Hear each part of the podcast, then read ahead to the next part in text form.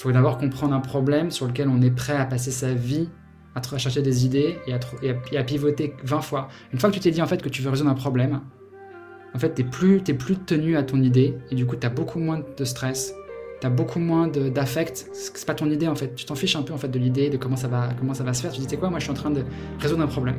Après, si mon idée de départ elle marche pas et que je dois pivoter, bah, c'est pas grave, c'est pas de ma faute. Voilà, j'ai pas d'émotion associée à ça. Comment se structure l'hypercroissance? Je suis Romain Collignon, entrepreneur et fondateur du Network 78, un réseau d'entrepreneurs remarquables dans le secteur de la tech et du web.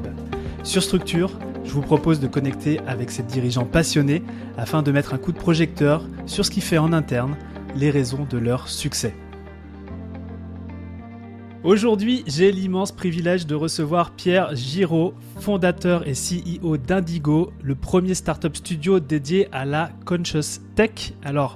La Conscious Tech, c'est quoi déjà? Merci pour l'accent romain, mais tout comme on a les FinTech qui est la fusion entre finance et technologie, la Conscious Tech rassemble les entreprises tech qui se consacrent au monde intérieur et à la transformation personnelle.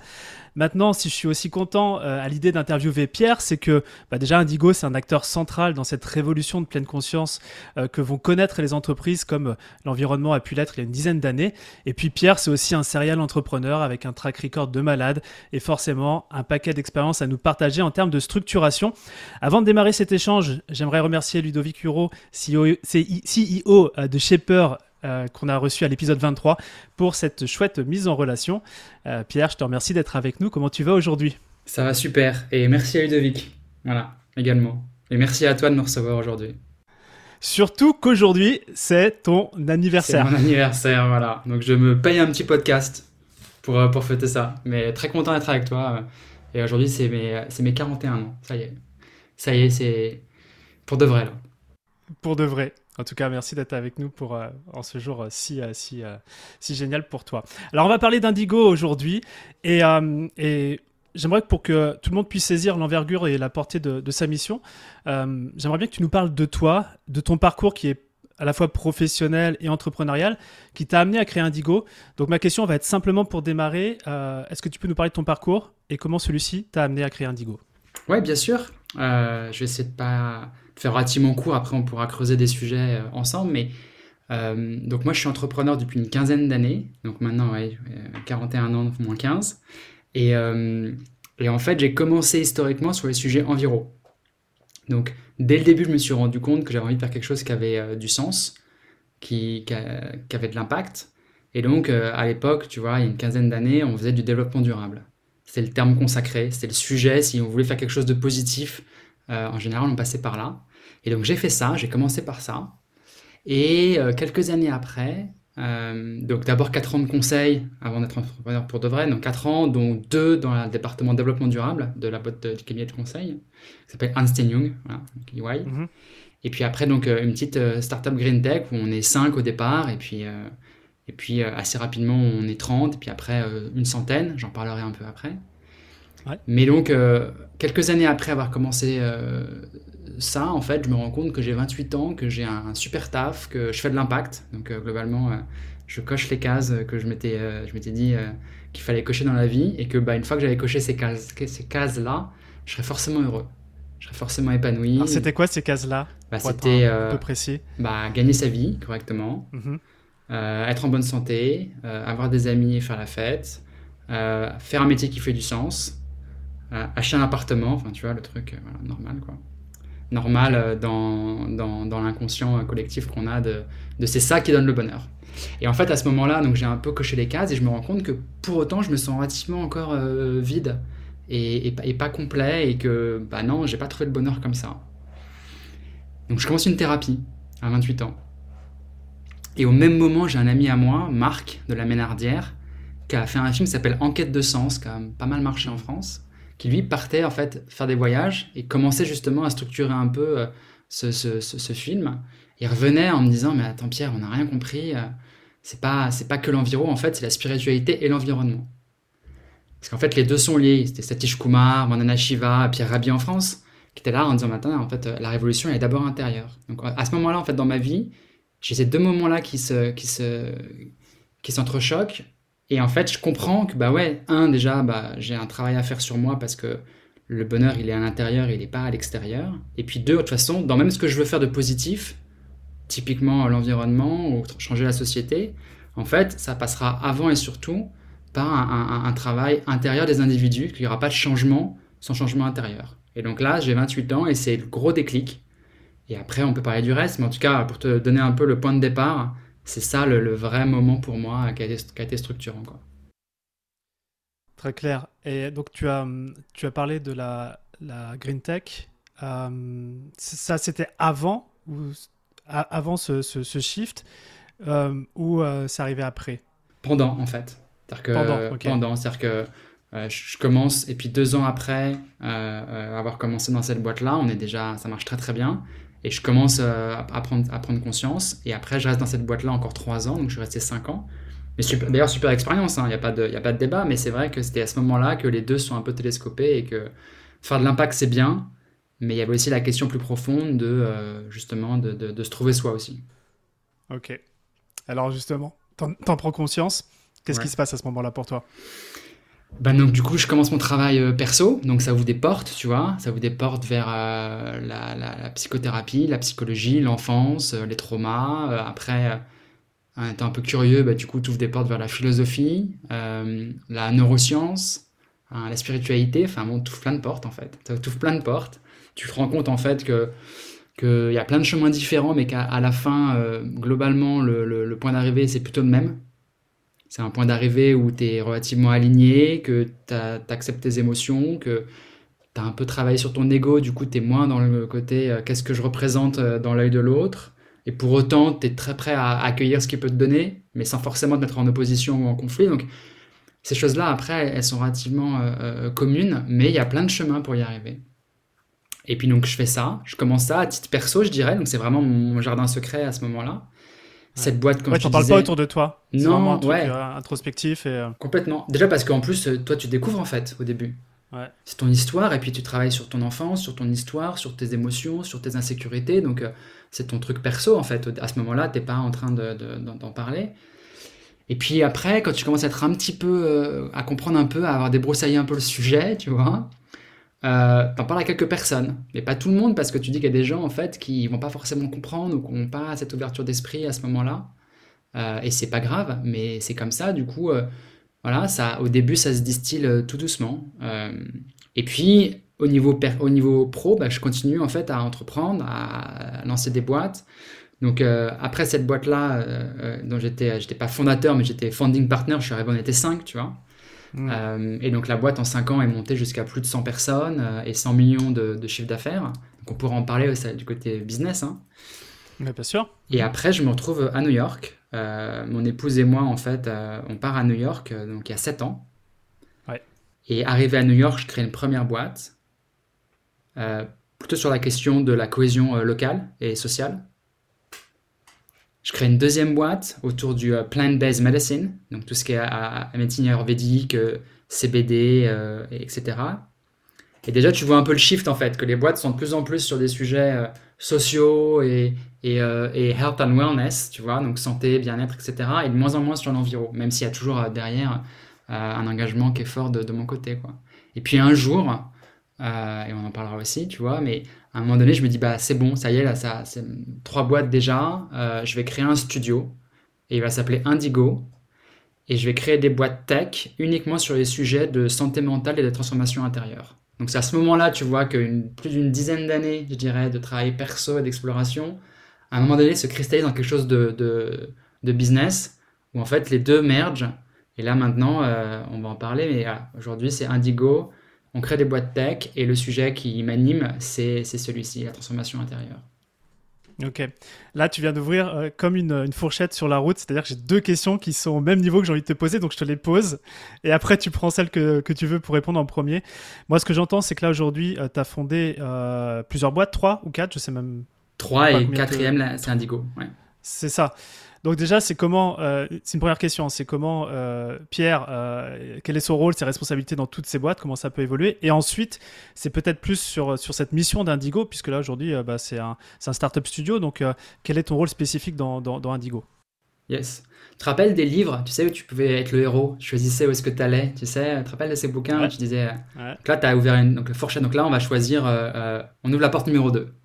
Voilà. Porte numéro 2. Ça nous empêchera pas de revenir sur la porte numéro Peut-être, 1. peut-être, on sait chemin pas l'histoire, voilà, mais pour l'instant, porte numéro 2, boum, on va à la page 143, et là, euh, je, euh, Indigo. Euh, Ouais. Mais en fait, je, je te répondrai un peu sur la question numéro 1 quand même, mais, euh, parce qu'en fait, pour comprendre Indigo, euh, c'est que moi dans les, dans les boîtes avant, j'étais toujours euh, euh, founding partner, co-founder, donc CEO ou CEO des boîtes. Donc avec euh, une dimension euh, forcément euh, porter la vision, euh, lever de l'argent, euh, recruter les équipes, euh, structurer, donc, voilà. Et du coup, chez Indigo, aujourd'hui, donc je suis le fondateur d'In- d'Indigo. Et, mon rôle, et le rôle après de l'équipe qu'on est, est, en- train de monter et qui grandit, c'est de lancer des boîtes, voilà, euh, qui font sens, donc qui sont des boîtes euh, à impact sur les sujets de prédilection qu'on a. Donc, je te disais, euh, santé mentale, alternative, alternative médecine, euh, éducation et petite enfance, etc., etc. Et euh, pour faire ça, en fait, il y a plusieurs grandes étapes. Il y a d'abord trouver la bonne idée. Ça, Mhm. on pourra en parler. La dérisquer. Donc, c'est-à-dire vraiment sécuriser un peu le use case pour dire, bah, c'est pas juste une idée, c'est, il y a vraiment quelque chose à faire et que, voilà. Trouve- dérisque ça Ça, je te- creuser ça directement. En fait, le sujet, c'est que euh, pourquoi dérisquer et pourquoi c'est si important? Et, quand j'ai commencé à réfléchir à, est-ce qu'on fait un accélérateur ou est-ce qu'on fait un studio pour nos sujets à nous, j'ai choisi le studio pour différentes raisons. Et en fait, on se rend compte que la raison numéro un pour laquelle les boîtes aujourd'hui, donc les startups, euh, font faillite ou réussissent pas, c'est que il n'y a pas de, en anglais, on dit no market need. Donc il n'y a, pas de- il a pas de besoin marché en fait. Et c'est une étude qui m'avait, moi, euh, a fait halluciner euh, euh, de CB Insight qui dit ouais en fait euh, 40, euh, 40% euh, des boîtes qui failent en fait c'est parce qu'il n'y avait pas de market need. Donc en gros elles font un produit pendant des, des années que personne veut. Il n'y a pas de besoin en fait. 40%. Ouais, c'est la raison numéro un Waouh. qui est devant le fait que les founders s'entendent pas et euh, qui euh, euh, et qui euh, euh, comment on dit en... je suis désolé je fais un peu genre Jean-Claude Van Damme qui cherche les mots Vas-y, moi c'est pareil. Mais euh, euh, tu vois, que tu euh, run out of funding, que tu n'as pas assez d'argent, tu n'as plus d'argent, Ouais. tu n'as plus, de, voilà, plus de cash, Ouais. tu n'as plus d'argent, et du coup, bah, tu arrêtes l'activité. et en fait, ces deux raisons-là, elles viennent après la raison numéro un, qu'il n'y avait pas de besoin marché, en fait. Mhm. Et du coup, euh, moi, ça me, ça, me, ça, ça me- ça fait, ça fait tilt, et du coup, euh, avec Indigo, ce qu'on fait, c'est, OK, d'abord, on passe du temps à vraiment challenger l'idée, ou les idées qu'on a, et on dérisque à, à travers donc, euh, bah, il y a plusieurs, euh, plusieurs points d'attention. Euh, la taille du marché, donc vraiment, c'est quoi le TAM, le SAM et le SOM? Pas ce qu'on voit dans les, dans les articles TechCrunch, tu vois. Le TAM, c'est le total market.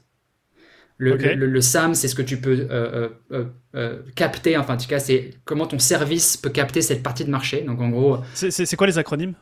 donc TAM, SAM et Ouais. SOM. Donc, TAM, c'est Total Addressable Market. Donc en gros, par exemple, tu es dans le marché de, euh, euh, de, euh, des hôtels. Voilà. On va prendre l'exemple d'Airbnb, par exemple. Tu vois, qui dit, OK, le marché de l'hôtellerie ou du tourisme. Il y a un, un terme qui est, qui est colossal. Après, tu as le SAM qui était le Serviceable Addressable Market. En gros, qu'est-ce que tu peux servir? Eux, typiquement, ils étaient sur le marché euh, de l'hôtellerie en ligne. Donc en fait, déjà, c'est pas tout le marché parce qu'il y a plein de... voilà. donc c'était une sous-partie. Et après, tu as le, voilà. Et après, as le SOM, c'est le euh, Obtainable Market. Donc en gros, ok, c'est la part de marché de ce SAM. Très Et typiquement, quand, tu regardes les, quand, tu- quand on lit vite fait les articles, on entend, ah oui, alors tel marché, telle industrie, euh, c'est un marché de 30 milliards à échéance 2027, euh, tu sais, dans TechCrunch. ça, c'est le TAM, ça. Ça, c'est surtout en fait un peu du biais, quoi, tu vois. C'est surtout en fait c'est des chiffres qui en fait pas vraiment, voilà, pas vraiment en fait de, de- ça potentiellement c'est un TAM, voilà, déjà. Ouais, ouais. Et en plus c'est un TAM qui est forecasté parce que c'est à 2027, donc du coup ça tient en compte une Édulcoré, quoi. croissance. Hein? Ouais. Donc C'est un TAM édulcoré. Ouais, voilà, quoi. C'est un TAM de, pour les journaux pour faire, euh, pour faire flash, quoi. Du coup, bref, on passe du temps pour dire, attends, c'est quoi vraiment le TAM, en fait? Aujourd'hui, pas dans 5 ans, parce qu'on imagine que ça va exploser et tout. Le vrai, donc on passe du temps vraiment à analyser le marché pour dire, est-ce que vraiment il est profond?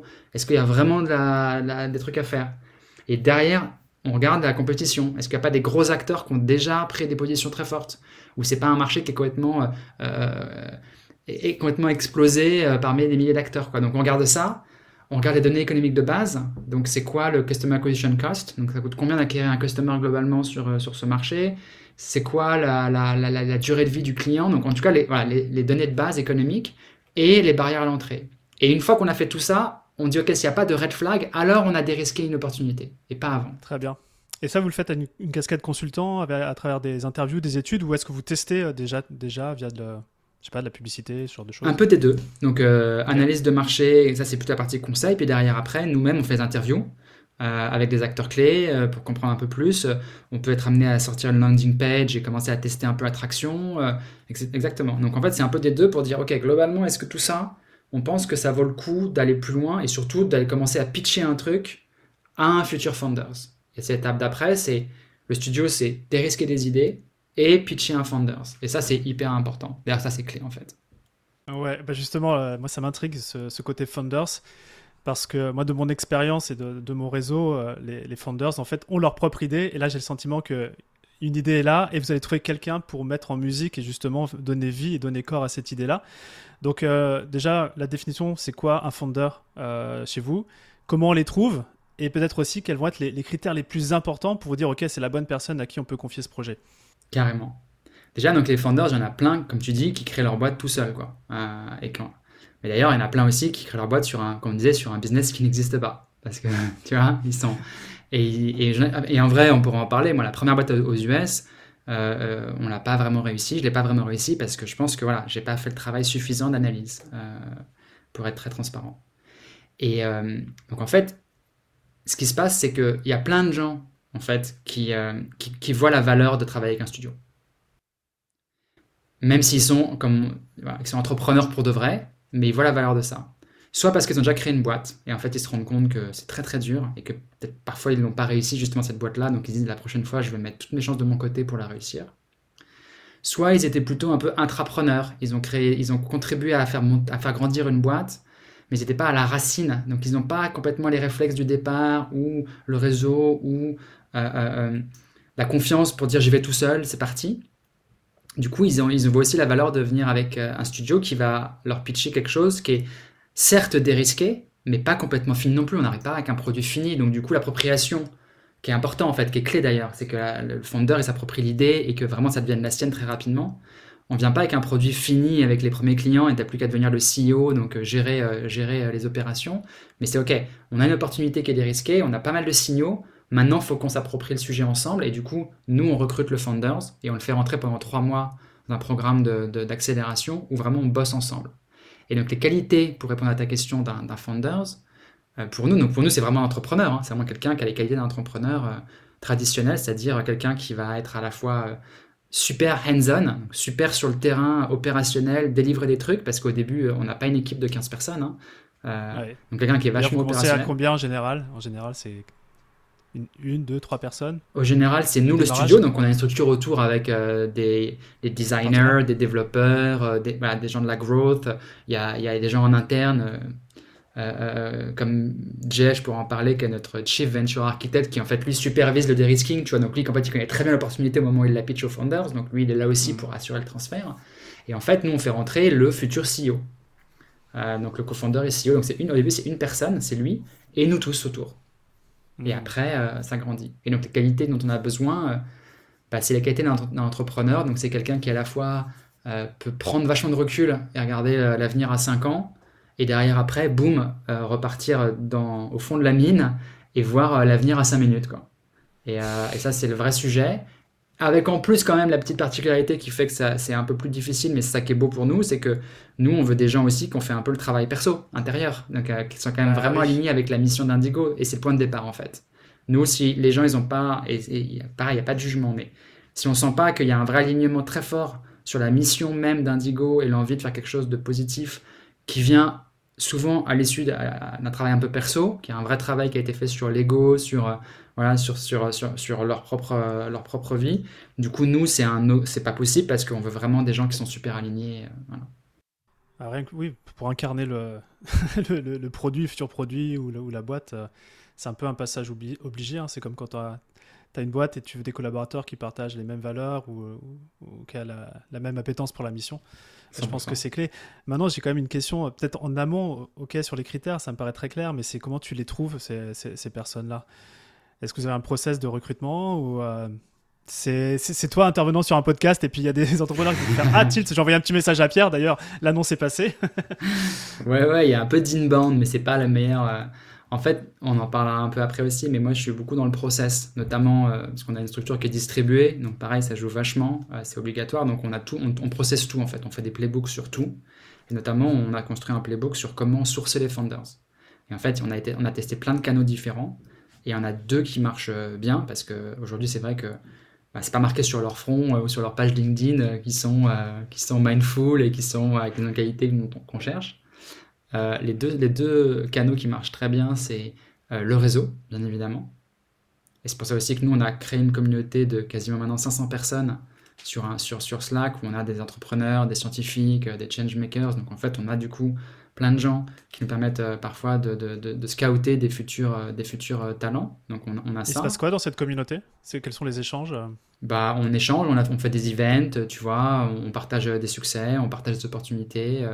Euh, on a eu il y a quelques, quelques temps un event euh, de, de, de, pitch. Donc en fait, on a euh, six boîtes qui sont venues pitcher leurs idées très très très très early. Et on avait un panel de, de trois personnes, donc avec un, un VC, une entrepreneur qui était Techstar et une consultante de BCG Digital Ventures.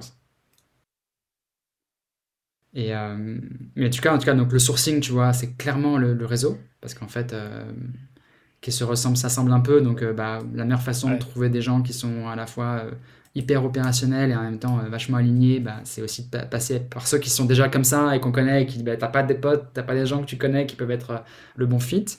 Et dans tous les sourcings qu'on a, qu'on a testés, l'inbound, encore une fois, ça, ça fonctionne, mais de manière active, l'outreach qui fonctionne bien chez nous, c'est AngelList. Hmm. Et donc, illustration, en fait, on a deux boîtes qu'on a spin-out euh, chez Indigo. Donc, Indigo, pour donner, euh, ça a commencé il y a près un an, hein, en vrai, la partie studio. Euh, ça a commencé l'été dernier. Et donc, on a déjà spin-out deux boîtes. Et donc, dans les deux founders, un qui est venu, qu'on est allé chercher directement en outreach sur AngelList. On a vu son profil, on a dit, voilà. C'est quoi, tu peux partager le nom des boîtes? Ouais, bien sûr. Donc, il y a une boîte, c'est Afelio. Mhm. Et justement, typiquement, le founder, c'est Juan Romera qui est basé à Los Angeles, qui a une quarantaine d'années aussi, qui a fait, qui a fait 10 ans euh, en banque d'investissement euh, chez Merrill Lynch, chez Barclays, qui après s'est dit, OK, c'est pas ça que je veux dans ma vie. Il y a des, plus des moments un peu, des, événements perso qui ont fait qu'il a vraiment arrêté, qu'il a tourné un peu autour du monde, qui s'est retrouvé après à Cape Town euh, chez Techstar comme, comme, comme mentor et business associate. Il a, il a accompagné des boîtes fintech, dont une qui euh, l'a trouvé très très bien, donc il l'a suivi. Il s'est retrouvé à New York de nouveau, racheté par une première, racheté par une deuxième. Tu vois, donc euh, parcours euh, scale-up à fond, quoi. Et donc cette boîte-là, Afelio, c'est une smart card pour tout ce qui est health and wellness benefits. Donc en France, en France, il y a Swile par exemple que les gens connaissent un petit peu. Donc imagine, imagine un peu pour faire très simple, c'est un peu Swile mais uniquement pour les bénéfices santé, bien-être, etc. Mmh. et la deuxième boîte, c'est Zenco.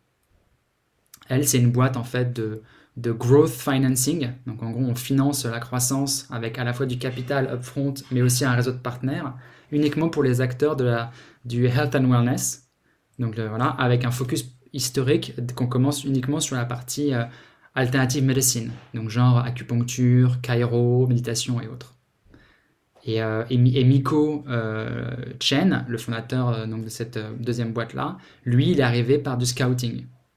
Donc là, c'est quelqu'un du réseau Indigo. Euh, typiquement, d'ailleurs, c'est la personne que j'évoquais qui était au BCG Digital Ventures, mhm. qui nous a dit bah, J'ai quelqu'un de génial, c'est Miko, et c'était vrai, il est top. Et lui, il a un parcours euh, euh, typiquement aussi scale-up. Il a été dans des grosses boîtes, comme la Chief Revenue Officer d'une boîte de healthcare qui avait levé genre 200 millions, tu vois. Donc, parfaitement le profil de quelqu'un qui a qui a, vu la croissance d'une boîte et qui sait comment faire tourner quelque chose de, qui a un scale, mais qui n'a pas été au démarrage du tout début d'une boîte. Et du coup, il trouve dans, dans, Indigo le support pour, pour démarrer euh, quelque chose qui lui appartient dès le début. Quoi. Ok, de, ce que j'entends, c'est chouette que tu aies, détailler ces, deux boîtes et les, deux profils des, fondateurs parce que ce, que ce que je vois ici, c'est que c'est quand même des, gens qui ont de la bouteille, quoi, qui ont, une bonne expérience, etc. Et ça clarifie quelque chose chez moi. Euh, j'arrive à un moment où, du coup, on va reprendre le livre où on peut choisir euh, la suite de l'histoire. on est page 255 maintenant.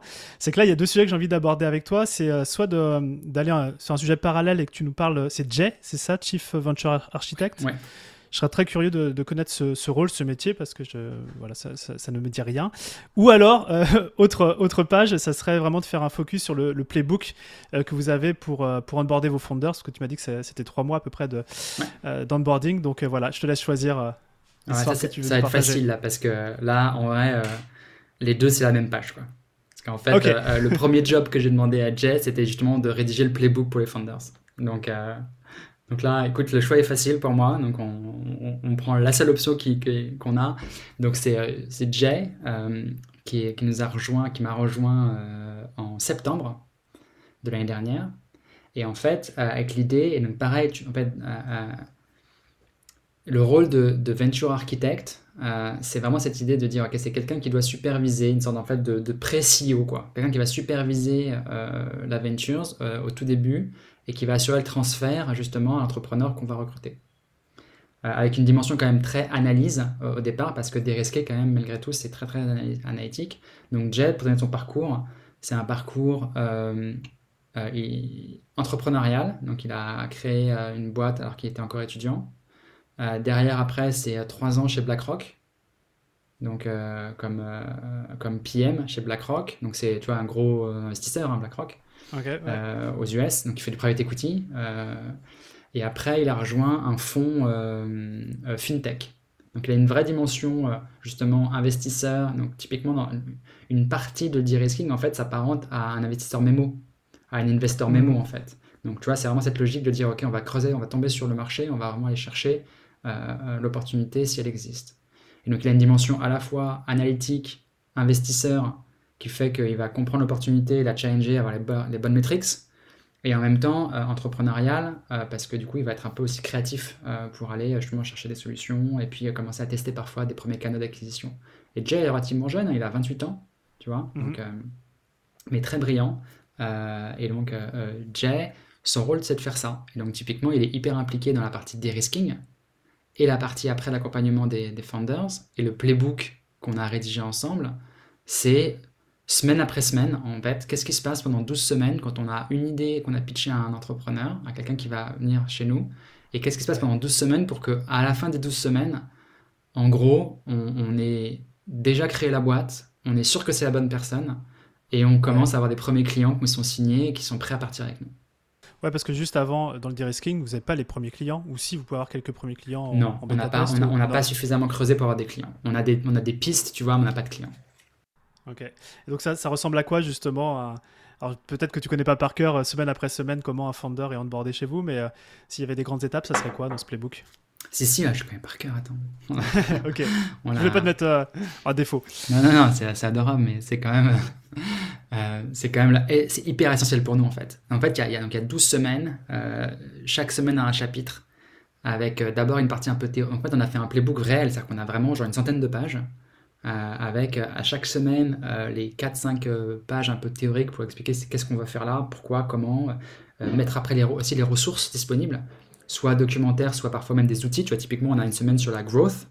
Voilà, bah, growth derrière, on explique comment créer un funnel, mais aussi derrière, c'est quoi les outils de growth, c'est quoi les outils de hacking qui existent aujourd'hui pour aller commencer à créer de l'emailing, commencer à, à, pinguer des gens sur LinkedIn, tu vois. Donc, vraiment la partie très opérationnelle. Et après aussi une checklist. On peut dire, OK, à la fin de la semaine, c'est bien si on a fait tout ça en fait. On a tous les éléments.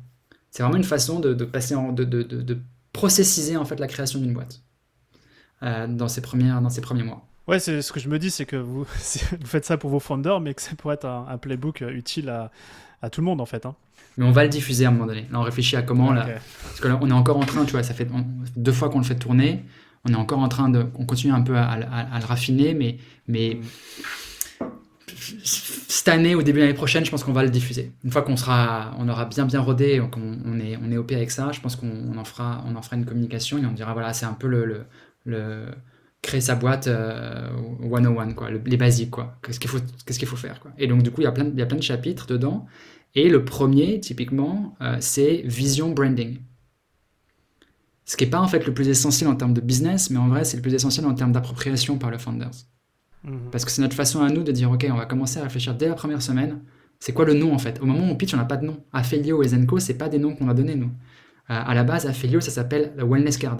Tu vois? Pragmatique. voilà, c'est un nom de work, work, in progress. Quoi. Et du coup, on, pitch le truc et après, bah, la première semaine, on réfléchit à c'est quoi le nom, c'est quoi la vision, c'est quoi l'imagerie derrière? Et du coup, c'est une façon pour nous, avec le Founders, de parler de nos histoires, qui nous raconte lui pourquoi il aime ce projet, trouver un nom ensemble.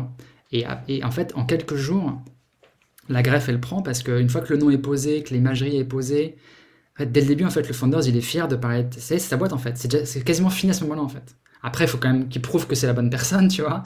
Mais en termes d'appropriation, parce que parfois c'est une question qu'on a sur mais comment s'approprier une idée qui n'est pas la sienne, et en vrai, euh, euh, assez facilement. En vrai, assez facilement. Et, du coup, après cette semaine-là, bah, si le travail a été correctement fait et que le nom c'est un travail collectif, et notamment le travail du Founders, il se sent hyper aligné avec le nom, avec la vision, avec, euh, avec l'image de, de, la boîte. Et déjà là, en fait, il commence à parler de sa boîte. Et là, on a gagné.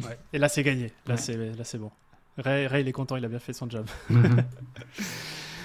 et tout ça, euh, donc 100 pages, tout à l'écrit. Euh, la culture de l'écrit, c'est quelque chose qui est caractéristique chez vous Vous avez d'autres playbooks, je sais.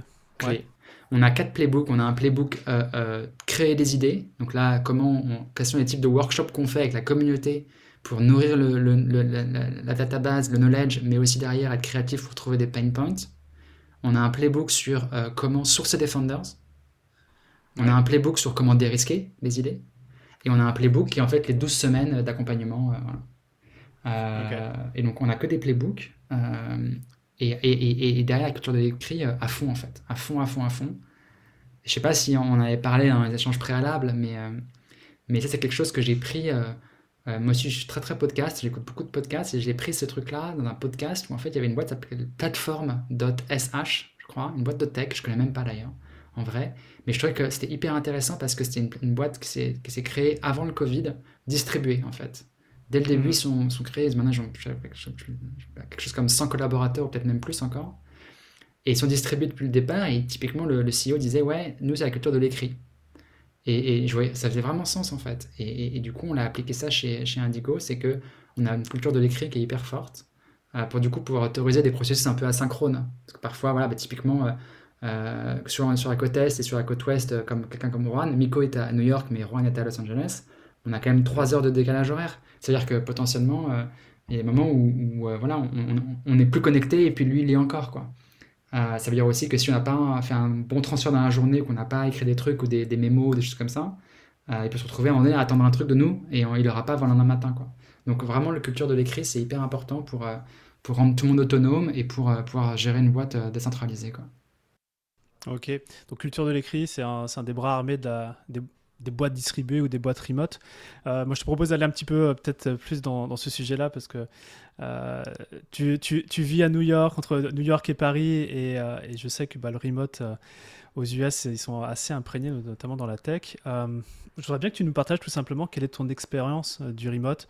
Qu'est-ce que vous mettez en place au-delà du playbook et de la, culture de l'écrit pour faire en sorte que ça, ça tourne quoi. Non, carrément. Euh, en fait, le remote, donc ouais, c'est parce que Indigo s'est créé euh, dans un contexte Covid hein, quand même, donc euh, déjà la question du, physique, elle, ne se posait pas. du coup, il a fallu trouver des façons. en plus, Jay, qui est donc, il, là, il est, il finit son MBA à Boston. Du coup, déjà, on n'était pas lui et moi dans la même ville, entre New York et Boston, donc il a fallu aussi créer une façon de communiquer. Bah, déjà un peu en fait en remote au final, ce qui a été, euh, ce qui a été la fondation du reste. Euh, comme je disais, aujourd'hui, on a Miko à New York et, et Juan à LA. Donc, structurellement, en fait, on, a, on, a, on est déjà distribué, nous, en interne euh, chez Indigo. Et en fait, ce qu'on fait, donc, pas mal de catch-up.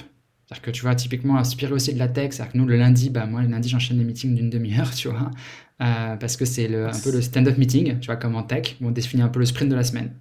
Ok, cette semaine, qu'est-ce qu'on qu'est-ce qu'on va faire cette semaine, en fait? C'est quoi l'objectif de cette semaine? Euh, donc, premier élément, c'est lancer la semaine avec un, avec un, avec un, un weekly euh, meeting. Et après, derrière. Vous à quelle heure? À 8h. 8h, donc 8h Paris Non, 8h New York. Donc, New York, ok. Voilà, tac. Donc moi, je fais d'abord Jay. Jay et moi, on discute pendant une heure, une heure et demie à 8h. voilà, tac. Après, on a Miko à 10h. Voilà. Après, Juan, c'est un peu après parce que vu que comme il est élève, il faut quand même qu'il puisse se lever. Donc c'est pour ça que je te posais la question des heures. Mais lui, il est à 11h, tu vois. Quand en fait, on a fini la matinée, tout le monde, a été, tout le monde est sur le, le pont et c'est exactement euh, ce qu'on ce va faire cette semaine. D'accord. Et euh. eux, après, ils cascadent aussi avec leurs équipes. Ils ont pareil, ils ont leur. Ouais, tout à fait. donc, tu vois, donc après, euh, pareil, culture, culture projet et écrit. Donc, tu vois, Miko, il, il, il, transcrit tout sur Asana. Ouais, voilà, tac. Juan, il a fait le choix de Notion, tu vois, mais après, pareil, tu vois. Voilà. Donc, Juan est sur Notion, Miko est sur Asana. Mais in fine, euh, derrière, c'était, on, a des cartes, on a des objectifs, tu vois, euh, on a des, des choses qu'on veut, qu'on veut, qu'on veut achieve sur la semaine. Et du coup, ça démarre comme ça. Et c'est, et c'est, écrit. Après, on fait du Slack euh, tous les jours, tout le temps. et on a des catch-up après dans la semaine. Donc, on a un catch-up à mi-parcours le mercredi. Et on a un wrap-up le vendredi pour un peu regarder rétroactivement ce qu'on a fait dans la semaine et dire ok qu'est-ce qu'on qu'est-ce qui nous manque vraiment qu'est-ce qu'on a pu faire de différent et puis repartir sur la semaine suivante. Du coup on est vraiment dans l'itération perpétuelle et dans le delivery avec euh, ces catch-up meetings qu'on a euh, tous les un jour sur deux de manière officielle plus après les catch-up parfois qui arrivent comme ça de manière euh, manière mm. désordonnée mais mais au moins on a ces trois catch-up là dans la semaine. Et vous avez un agenda précis sur chaque catch-up justement? C'est un peu toujours les mêmes items que vous allez adresser? Tout à fait. bah, de, de, de... ouais le lundi, c'est euh, définir euh, la roadmap de la semaine, donc c'est euh, définir les cartes en fait de la to-do, donc ce soit la, dimension sales, on en est où sur la signature des LOI, on en est où sur les funnels d'acquisition, ok, machin. Sur la partie produit, on en est où du MVP, on en est où de, voilà, du website? sur la partie people, on en est où des advisors, des recrutements, enfin, tu vois, du fundraising, tu vois, donc on a, on, a, on a ces grandes thématiques et on définit les cartes, et puis le mercredi, on relève un peu les compteurs. On voit s'il y a des coups de boost à mettre sur des trucs. Euh, voilà. Alors, qu'est-ce qui se passe si c'est dans le rouge ou si c'est dans le vert, par exemple? Il y a des, des, actions euh, précises qui sont mises en place ou... Euh? Ouais, ouais, bah complètement. Bah, typiquement, sur, quand c'est dans le vert, bon, bah, tout le monde est content et on, dit high five, tu vois, c'est super. Quand c'est dans le rouge, typiquement, tout le monde se relève les manches et puis, et puis on déroule, quoi. Tu vois, mm. typiquement, on a eu des cas là où, hop, il y a un truc qui est rouge. Bah, un exemple récent, rouge sur le produit, voilà. Euh, premier choix de travailler avec un designer, c'est pas bon, machin et tout, boum, on repart. Euh, moi, je ressource euh, plein de gens dans le réseau et, après, on trouve quelqu'un, tu vois, en quelques jours, quoi. Donc, on essaie vraiment de, de, toujours travailler sur, sur quels sont les vrais points critiques, en fait. Parce qu'en fait, dans une boîte, quand tu commences, tu le sais aussi, hein, mais tu peux travailler tout le temps. Tu as toujours un truc à faire. Et tu as genre une to-do qui fait de 500 actions. Tu vois, as plein de trucs, tu as tout à faire. Donc en fait, le rôle aussi que j'aime moi pour les fondateurs, c'est de dire, OK, on va quand même comprendre la priorisation. On va quand même essayer de...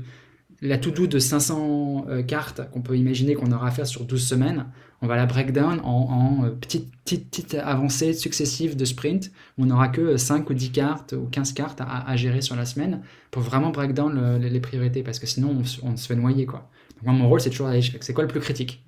Parce que ça, on peut pas le mettre la semaine prochaine en fait, parce qu'en fait, il faut réorienter les priorités, parce que ça, c'est pas si important en vrai. Et si on est un truc plus critique à gérer avant, faisons ça d'abord, quoi. Donc c'est passer notre temps à réorienter les priorités en fonction de l'avancement du projet. On en chercher toujours ce qui est le plus critique, euh, ce qui est le plus vraiment, ce qui est, ce qui est, ce qui est important vraiment et urgent maintenant, et pas euh, ce qui est un nice to have, qui en vrai on pourra faire dans, trois semaines, quoi. Même si on aime bien le faire même si on aime bien faire un truc euh, qu'on est à l'aise. Bien sûr, sinon ça serait pas sur la to-do list. Voilà. Donc il faut toujours un peu réinventer. On utilise un truc, euh, parce que ça nous arrive aussi, on a le, lundi matin, on, on, appelle ça un same page meeting, mais c'est exactement la même chose. On utilise le kill, keep, combine. Alors souvent, c'est de se dire, ok, ce truc-là, on le kill, soit on le keep. Soit des fois, souvent, c'est juste, tu as, fusionné les, deux items parce que tu arrives à résoudre les deux trucs euh, avec une seule action. Donc, Et euh, donc là, on parle de pulsation hebdomadaire. Est-ce que vous avez des, des, meetings qui sont un peu plus... voilà, tu parlais de travailler dans la mine et puis après de prendre du recul. Euh, qui sont, je sais pas, monthly, euh, quarterly, ce genre de choses. Ouais. Ça reste très, très weekly. Non, non, c'est un très bon point. En fait, euh, pareil, tu vois, et je pense que c'est un sujet qui est en train d'arriver de plus en plus aux US. En fait, c'est que quand les boîtes sont, maintenant se disent on travaille en remote, il n'y a plus de bureau, c'est Airbnb qui a dit ah, c'est fini maintenant. voilà. en fait, la question quand même se pose de faut quand même qu'on se retrouve physiquement. On peut pas non plus vivre dans une boîte et jamais partager une vision ensemble. Quoi. Et du coup, dans les boîtes, je sais pas si tu te souviens, mais il y a longtemps, on faisait des, off-site. On était dans un bureau, et puis une fois par trimestre, ou par semestre, ou par an, on partait faire un séminaire de, deux jours, trois jours, pour, pour poser la vision, pour ce... Et en fait, aujourd'hui, c'est un peu l'inverse. En fait, aujourd'hui, on est plutôt en remote, et en fait, ce qu'on fait, nous, c'est on fait des on-site, en fait. On se retrouve de temps en temps, donc euh, tous, les trimestres pour l'instant, euh, pour dire, OK, on va se retrouver pendant deux jours, et on va parler de la vision, parler de, des nouvelles échéances, se reposer un peu, avoir un peu une, une, feuille de route qui est un peu plus macro, euh, mhm. plus, en plus, plus, euh, je dirais, euh, inspirante, voilà, et engageante pour, pour nous tous. Dire, ok, on a le day-to-day, on, avance, maintenant, ok, prenons deux jours pour un tout petit peu respirer, voyons-nous en physique, passons du temps ensemble, on déjeune, on dîne, on, on, bosse, et on se projette un peu sur, sur, sur le futur, quoi. Et ça, c'est hyper important, en fait. C'est clé, parce que ça marche très très bien dans les opérations de travailler en remote et d'être hyper task-oriented et puis de dérouler mais aussi il faut pouvoir se poser et, euh, passer du temps ensemble et puis se, perpétuellement en continuer à, je dirais à, repositionner la vision de la boîte. Claire, nous on fait ça de manière annuelle effectivement, et puis aussi de manière trimestrielle, on fait ce qu'on appelle des team retreats. Et des fois on les fait aussi, euh, euh, même on les fait plus souvent en ligne d'ailleurs qu'en en présentiel, mais c'est clé justement pour, pour expliquer voilà, voilà ce qu'on va dérouler pendant les trois mois qui arrivent, et puis puis après, semaine après semaine, au moins, on a, on a une feuille de route qui est, qui est assez claire, on se perd pas. Quoi. Euh, il y a un sujet que je voudrais aborder avec, avec toi, en particulier, c'est euh, peut-être la productivité, l'autonomie des, des, équipes, parce que justement, quand on est en remote, des fois, on peut se poser la question, mais euh, comment on peut s'assurer tout au moins que les, collaborateurs, ils, ils, font avancer le, les, les, projets? Qu'est-ce que tu as mis en place pour, pour ça? C'est une super question, ça. En fait, pour engager des gens, soit tu peux essayer de les fliquer et leur donner un, cadre tellement, tellement strict qu'ils ne peuvent pas en sortir. Euh, voilà. Soit tu fais l'inverse, en fait, et tu leur fais confiance. Et, euh, un peu associé à ce qu'on disait sur la partie euh, team retreat, tu vois, trimestriel, en fait, le vrai sujet, en fait, c'est de dire, et ça c'est la, culture du why. C'est en gros, moi, ce qu'on fait avec Indigo, et pour l'instant, ça marche, mais pareil, hein, tu vois, c'est toujours un, tout un process à chaque fois, euh, on apprend toujours, quoi. C'est de dire, ok, euh, si tu arrives à embarquer les gens vraiment sur quelque chose qui leur parle, euh, derrière, ils vont vraiment mettre l'énergie, en fait. Les gens, ils vont pas envie de mettre de l'énergie s'ils n'ont pas, envie. Tu vas pas forcer des gens à mettre de l'énergie quelque part. Et du coup, ce que ce que ce que qu'on fait à chaque fois, c'est de dire, moi, ce que je fais, c'est voilà, voilà où est-ce qu'on est qu'on doit, ce doit faire. Voilà, voilà, voilà pourquoi on le fait et ce qu'on doit faire. Donc, la, donc le why euh, et le, le, high level requirement. Voilà moi euh, la façon dont je l'aurais fait. Voilà mon how. Mais en vrai, le chemin pour y arriver, il est hyper ouvert. C'est-à-dire que voilà, je vais pas te dire fais comme ci, comme ça, et on se fait un catch-up dans une heure pour savoir si tu as bien avancé sur ce que je t'ai demandé et tout. Mais ok, mm. je te rends autonome, parce que par définition, tu es autonome, vu que tu n'es pas dans les bureaux, tu fais un peu comme tu veux. Donc voilà, donc tu es autonome. Justement, juste que par contre, je te dis juste que voilà, on a besoin. Voilà, voilà pourquoi on fait ça.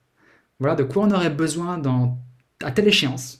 À telle échéance, c'est hyper important. Hyper important. Euh, et maintenant, voilà comment moi je l'aurais fait. Du coup, avec, pareil, avec un mémo ou avec un, un, canevas ou avec un truc pour dire, moi j'aurais fait ça comme ça, j'aurais fait... Mais après, si tu penses qu'on peut atteindre l'objectif et le why qu'on s'est fixé plus rapidement ou différemment, mais bien sûr, quoi, tu vois, avec plaisir. Tu vois, la culture de l'empowerment, la culture de l'autonomie. Et du coup, euh, ça, marche bien. Donc, euh, puisque les gens, ils sont pas dans une logique de je dois faire des tâches et, cocher des, des, des, des, boîtes dans une to-do, c'est OK en fait. Bah, en fait, je suis responsabilisé, c'est-à-dire que une fois qu'on est d'accord sur le why et la vision sur ce qu'on doit achieve, derrière après, il n'y a plus beaucoup de questions à, se poser sur bah, bah on, va, on, va, le faire en fait. On va le faire et on va le faire dans les délais parce que les gens comprennent les délais aussi. Euh, quand tu dis mm. pas aux gens pourquoi il y a un délai, tu veux juste euh, leur mettre la pression parce que c'est pour demain, alors qu'en vrai, c'est pas pour demain, c'est pour dans une semaine. En vrai, tout le monde le sait. Et donc, du coup, bah, les gens, ils vont pas, ils vont pas forcément se, euh, s'approprier le truc ou ils vont, ils vont le faire un peu à contre-coeur. Ou... Donc, faut juste, en fait, faut être assez honnête et transparent sur les vraies échéances, les vrais enjeux, euh, poser le why.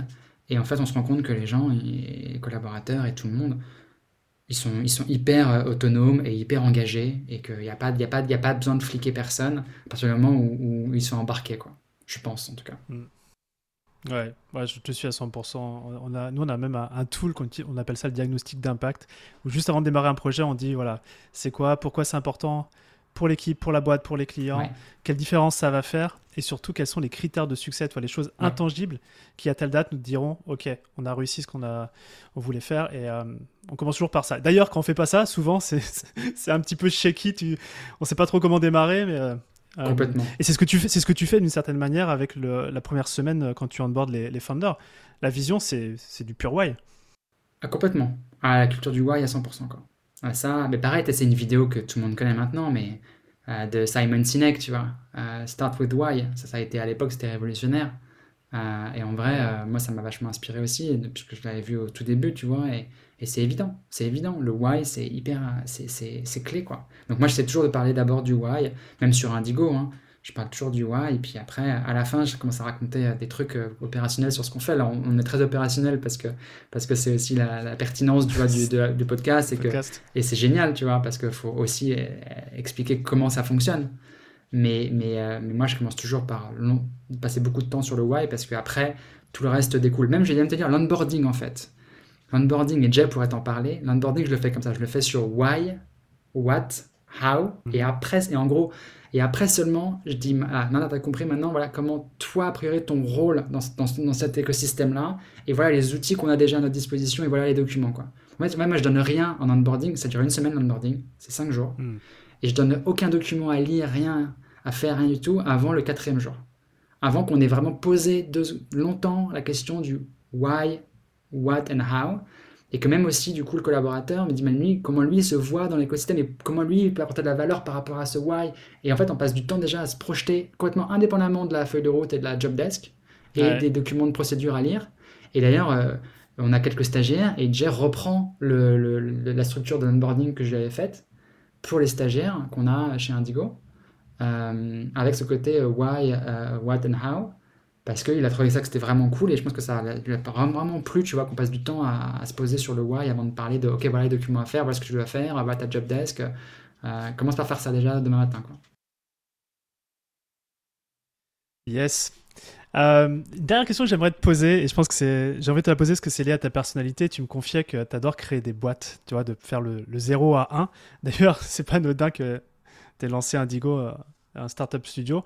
Euh, parce que j'ai le sentiment, et j'en discutais avec, euh, dans un précédent épisode avec Daniel Butler, qui est l'ex-CEO de, de Trendline, euh, dans l'épisode 19, il me disait que lui, justement, il, intervenait après le 1. C'est-à-dire que il a, il a, les, fondateurs initiaux avaient voilà, lancé Captain Train, et après, ils confiaient leur bébé eh bien, à un CEO qui, qui allait scaler tout ça jusqu'à l'exit. Donc moi, je voudrais avoir un peu ton expérience sur, sur le sujet. Est-ce que déjà, quand tu te regardes toi, où tu es, plus euh, dans la création, donc le 0 à 1, et, euh, et, pour côtoyer des gens qui sont aussi dans plus la phase de scaling, quelles sont les différences majeures, entrepreneuriales, mindset, etc., que tu peux voir entre les deux types de, de CEO euh, C'est une très bonne question. Hmm. Je pense qu'on a les différences majeures, déjà, je pense qu'il y a le côté... je commençais par, par les CEO de, de boîtes au départ, quoi, tu vois. C'est que ils ont comme particularité, c'est que ils sont très indépendants dans leur mindset. Au début, tu vois, on est toutes les structures, ils sont très indépendants, tu vois, ils sont euh, euh, très bootstrap, très, euh, très, vraiment très, très hands-on, tu vois. On a, une idée, boum, on la fait demain matin, quoi.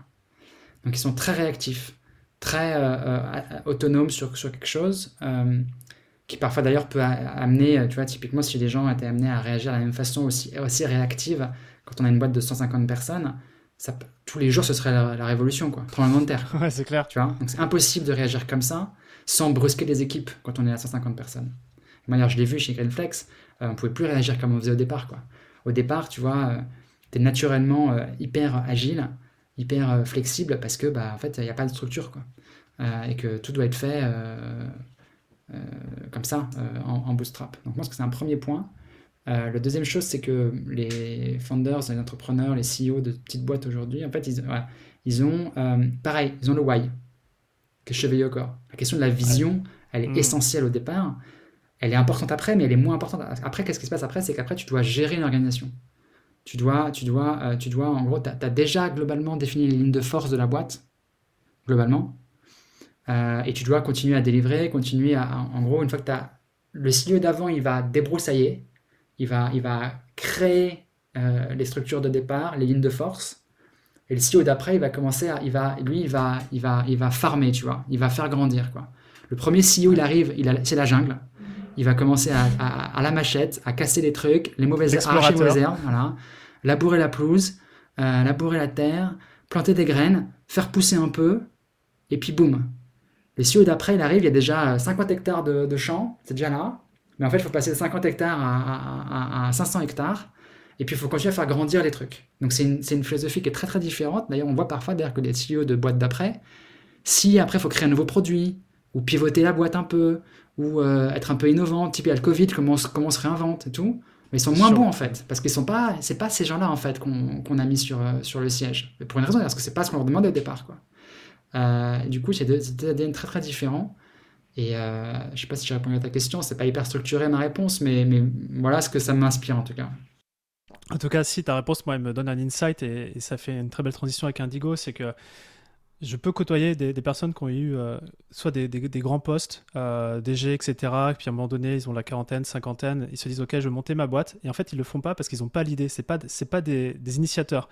Et tu vois, Indigo dans le paysage, je trouve ça génial parce que euh, ils ont carrément la casquette de founder à qui on va partager l'idée, on va accompagner, etc. Mais derrière eux, si tu leur donnes une graine où ça a déjà un peu poussé, justement, il y a une idée où, le risque a été limité, bah, c'est le genre de personnalité et d'entrepreneurs qui, vont s'éclater bah, chez, Indigo, par exemple.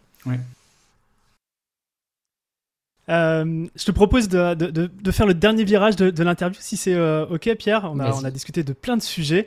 Euh, j'aimerais savoir s'il y avait une ressource que tu, qui t'a vraiment aidé en termes de structuration à travers tes multiples boîtes, que ce soit un livre, un podcast, un mentor, ça, ça serait quoi? Waouh Ma bibliothèque. ouais, ouais, alors du coup, la bibliothèque, tu as aussi quand même parlé de mentor aussi, donc quand même, je voudrais. On, a, historiquement, on a, on a ouvert en en saluant Ludovic, on va quand même aussi euh, clôturer en, le saluant encore une fois. Euh, parce que tu parles de mentor et en fait, euh, Ludovic, il est arrivé dans, la vie d'Indigo au tout début. On s'est rencontrés comme ça, un peu par hasard. Et en fait, il a été ultra structurant. tu vois, typiquement, Indigo, moi, j'ai commencé tout seul. Et en fait, Ludovic, il a été top, top, top. Donc, en termes de mentor, notamment, tu vois, sur Indigo, je mettrais en number one Ludovic Huro, sans, sans, sans, le moindre doute. Donc encore une fois, Ludo, merci pour tout. Si tu écoutes ce podcast, et je suis sûr que tu l'écouteras jusqu'à la fin. Je lui enverrai un petit euh, message, voilà, exactement. Euh, après, sur la partie bouquin, euh, plus précisément, il y a quelques livres qui m'ont pas mal inspiré. Bien sûr, il y a le Lean Startup, voilà, qui m'a beaucoup inspiré, qui est sorti il y a longtemps maintenant, qui m'a beaucoup inspiré, même si maintenant je le challenge un petit peu. Et typiquement, chez Indigo, on fait plutôt du, du minimum viable assumptions et pas product. Donc en gros, tu vois, plutôt faire un produit tech, en fait, on réfléchit vraiment aux assumptions et on va chercher à chaque fois la façon de le tester. Ça, ce sera un sujet à part entière qu'on n'a pas appréhendé, mais qu'on pourra un jour discuter mhm. ensemble hors, euh, hors podcast. Mais euh, euh Lean Startup, bien évidemment.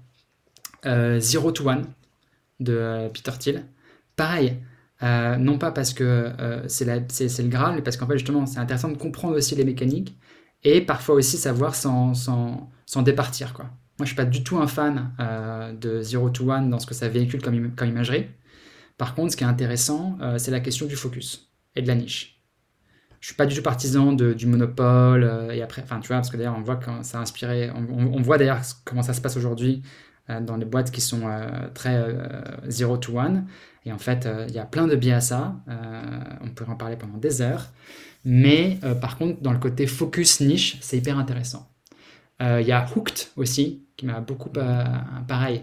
Encore une fois, la neuroscience derrière euh, les produits qui, sont, qui viennent te choper le cerveau. Pareil, non pas pour dire c'est ce qu'il faut faire, mais pour dire attention, ça existe, c'est comme ça que ça fonctionne. Donc comment on peut justement comprendre la mécanique, parfois utiliser une partie de la mécanique, mais de la manière la plus bienveillante possible, et pas la totalité, parce qu'il y a une partie de la mécanique qui est vraiment malsaine. Voilà, donc ces bouquins-là, ils sont intéressants, ils ont leurs limites, et moi j'ai pris ce qui m'intéressait. Et ça m'a quand même vachement structuré. Donc, euh, kudos à eux, mais en même temps avec des limites que je préfère encore une fois rappeler parce que qu'on garde, qu'on garde pas en tête que Zero to One, Lean Startup et Hooked, c'est les bouquins qui fondent Indigo parce que ce serait pas vrai. Quoi. Ok. Non, très clair, c'est, des belles perspectives en tout cas euh, à lire ou à relire. Merci, merci Pierre. deux dernières questions rapides pour, pour terminer notre échange. La première, c'est, je voudrais que tu imagines que j'ai une bouteille de champagne à la main. On se revoit dans un an. Alors, je tiens en os du coup, et, et j'ai ramené cette bouteille pour trinquer en l'honneur d'Indigo. Et je voudrais que tu me dises à quoi on trinque spécifiquement dans un an. Dans un an, on trinque à la la cinquième boîte euh, spin-out euh, du studio. Génial, top. Et si tu, euh, c'est toujours intéressant de refléter sur l'échange qu'on a eu là tous les deux. Si tu avais trois conseils clés que tu, tu aimerais laisser à notre audience, ça serait quoi? Écouter des podcasts. La première. Écouter ton podcast. Non mais écoutez, écoutez les podcasts, franchement. Euh, moi, écouter les gens, écouter les histoires, les stories d'entrepreneurs qui ont fait des trucs un peu avant. Écouter, écouter, écouter, se nourrir de plein de trucs. C'est hyper clé écouter. Euh, associé à ça, de pas avoir trop trop d'ego, justement. Pour bien écouter, il faut pas avoir d'ego. Euh, en tout cas, pour écouter et vraiment accepter euh, de se remettre en cause, de, voilà, donc faut se dire qu'en fait, voilà, faut pas avoir trop d'ego, que parfois il y a mille façons de trouver une solution à un problème et que, et d'ailleurs, ce sera mon troisième point, c'est qu'aujourd'hui, on crée une boîte sur un problème, pas sur une solution. Il faut d'abord comprendre un problème sur lequel on est prêt à passer sa vie à, chercher des idées et à, pivoter 20 fois. Une fois que tu t'es dit en fait que tu veux résoudre un problème, en fait, tu n'es plus, plus tenu à ton idée et du coup, tu as beaucoup moins de stress, tu as beaucoup moins d'affect. C'est pas ton idée en fait. Tu t'en fiches un peu en fait de l'idée, de comment ça, va, comment ça va se faire. Tu te dis, quoi, moi je suis en train de résoudre un problème. Après, si mon idée de départ elle marche pas et que je dois pivoter, bah, c'est pas grave, c'est pas de ma faute. Voilà, j'ai pas d'émotion associée à ça. Donc je dirais, euh, en écouter, écouter, écouter, avec peu d'ego pour pouvoir vraiment se remettre en cause et derrière, euh, tu vois, de, de, de focus sur un problème. De focus sur un problème. Voilà. Génial. C'est un, bon rappel, franchement. Et ce, dernier conseil, je pense que ça va finir en intro du podcast. Je pense, en tout cas, c'est. Euh, écoute, Pierre, franchement, j'ai passé un excellent moment en, ta compagnie. Et tu vois, euh, ce que, la mission que vous avez avec Indigo, euh, c'est quelque chose aussi que bah, je vis depuis plusieurs années. Et je sens qu'il bah, y a un mouvement des, consciences qui vont être portées notamment par des entrepreneurs et des entreprises dans les, années à venir. Donc, franchement, bravo pour cette mission. Et j'ai hâte de suivre toutes tes aventures et celles d'Indigo. Merci à toi, Romain. J'ai un dernier mot, maintenant qu'on est encore en recording, tu vois, parce que je l'ai fait au début. Merci à toi, parce que je te l'ai dit avant de commencer, mais euh, le podcast, il est hyper bien organisé, tu es hyper euh, bienveillant, euh, et comme tu dis, voilà, c'est des choses qui te, sont, qui te sont chers, et ça se voit dans ton façon d'appréhender les choses, de parler aux gens. De... Moi, je, je tu m'as vachement, vachement impressionné par la structuration du podcast et la bienveillance tout au long du process, donc franchement, bravo à toi et merci de m'avoir invité. Ah, merci Pierre, euh, c'est la moindre des choses. Si ce qu'on peut faire en structure te permet d'être à l'aise et, passer un super bon moment pour, euh, pour euh, tous nos auditeurs, bah, c'est parfait. Je te remercie Pierre et puis bah, je te dis à très bientôt. Ça marche, salut Romain. Salut. Bravo, vous avez écouté cet épisode de Structure jusqu'au bout. J'espère que mon guest du jour et ses partages vous ont plu. Si c'est le cas, un petit commentaire sympa avec le fameux 5 étoiles sur votre plateforme podcast préférée, ça serait vraiment top. Et si vous souhaitez, plusieurs fois dans l'année, laisser vos écouteurs dans votre poche pour venir connecter en chair et en os avec un groupe d'entrepreneurs aussi remarquable que dans cet épisode, peut-être que le Network 78 que je facilite avec mon équipe, ça pourrait vous intéresser. Pour le savoir, envoyez-moi simplement un email à structure.romaincollignon.com et on se fera un plaisir de connecter. À bientôt!